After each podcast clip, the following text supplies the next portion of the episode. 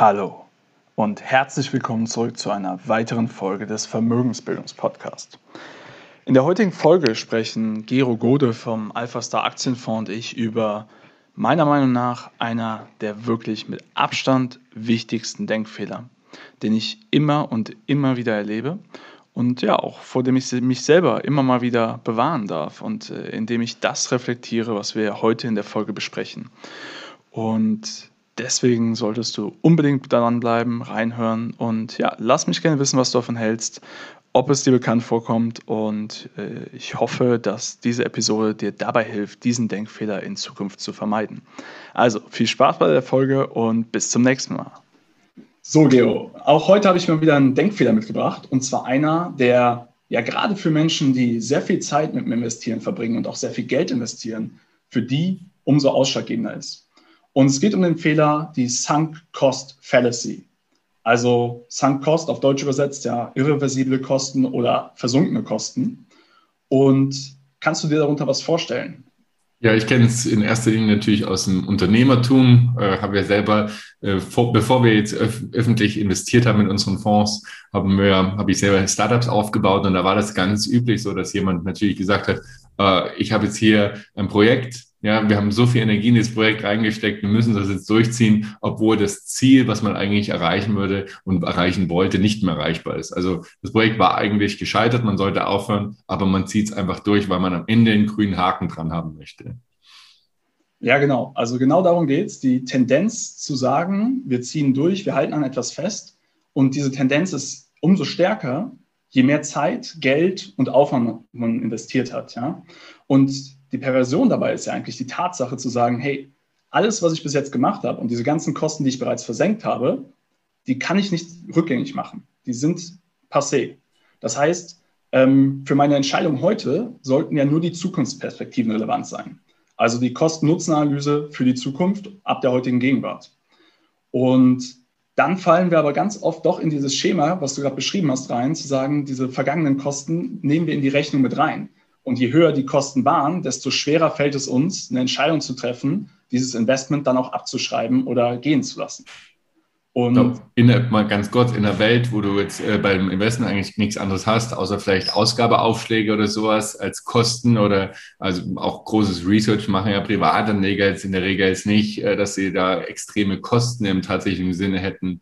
Äh, ist es trotzdem damit vergleichbar? Ja, ähm, ich meine es so noch weitergehend. Also zum Beispiel bei euch, wenn ich jetzt mal überlege, so ein Fonds, ähm, ihr habt ja Profi-Analysten, die sehr viel Zeit damit investieren, die Aktien zu analysieren. Und die da wirklich einfach wochenlange Arbeit reinstecken. So, ist diese wochenlange Arbeit, die ja irgendwo auch monetär gemessen wird in Form von Gehalt und weiteren Kosten für Research und so weiter, rechtfertigt die das Investment?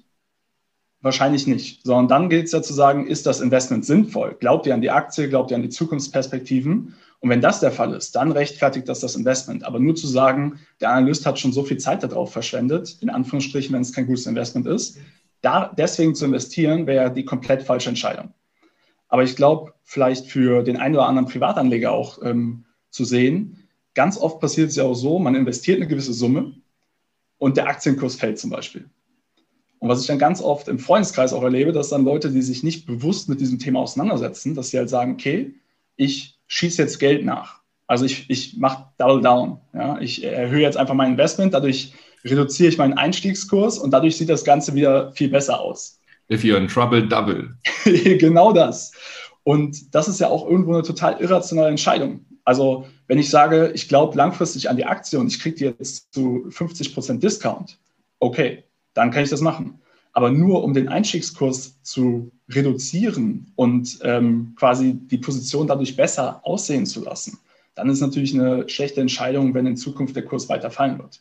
Interessant wird sowas, äh, wenn ich mal drüber nachdenke, wie bei, zum Beispiel bei einer Tesla könnte sowas interessant sein. Ja, wenn der Privatanleger ist jetzt da drin und er sagt, ich glaube, äh, die werden im Bereich der elektronischen Fahrzeuge Marktführer sein und äh, werden, werden da wirklich an die Spitze bleiben und sein. Also sie sind natürlich an der Spitze und spricht viel dafür, dass sie natürlich auch führend sind und bleiben in diesem Segment.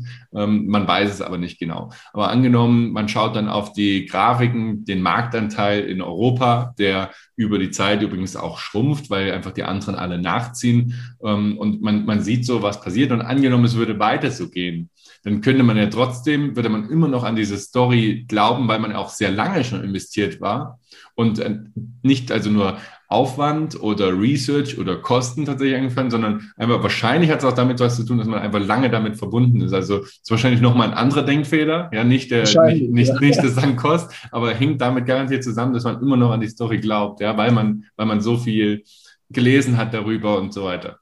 Ja, definitiv. Also ich glaube, ähm, das ist wirklich ein Fehler, der viel häufiger vorkommt, als man denkt. Also das, ich glaube, es geht auch wieder in das Thema, was du im letzten Video angesprochen hast, das Thema Verlustaversion.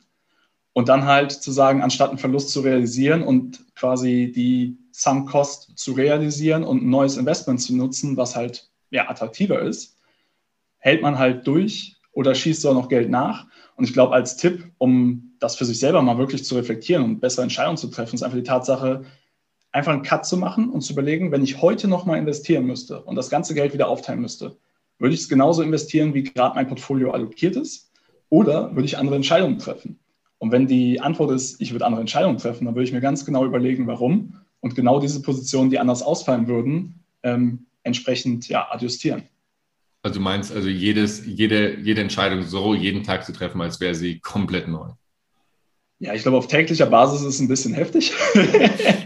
Aber grundsätzlich, ja, wenn du dir dein Portfolio äh, in gewissen Zeitabständen anschaust und ähm, dann drauf schaust, dann genau, sollte das die Überlegung sein. Ja, habe ich verstanden, aber nochmal ein kleinen Fun-Fact nebenbei. Was ist deiner Meinung nach ein guter Zeitraum, um sich seine Portfolios nochmal zu überdenken? Boah, also ich würde es nicht so oft machen, ganz ehrlich. Eher so halbjährlich wahrscheinlich oder quartalsweise maximal. Oder wenn halt wirklich starke Events sind. Also wenn wirklich irgendwelche Shifts im Markt sind, wo was Relevantes passiert ist, dann natürlich draufschauen. Ansonsten eher so, ja, halbjährlich reicht vollkommen.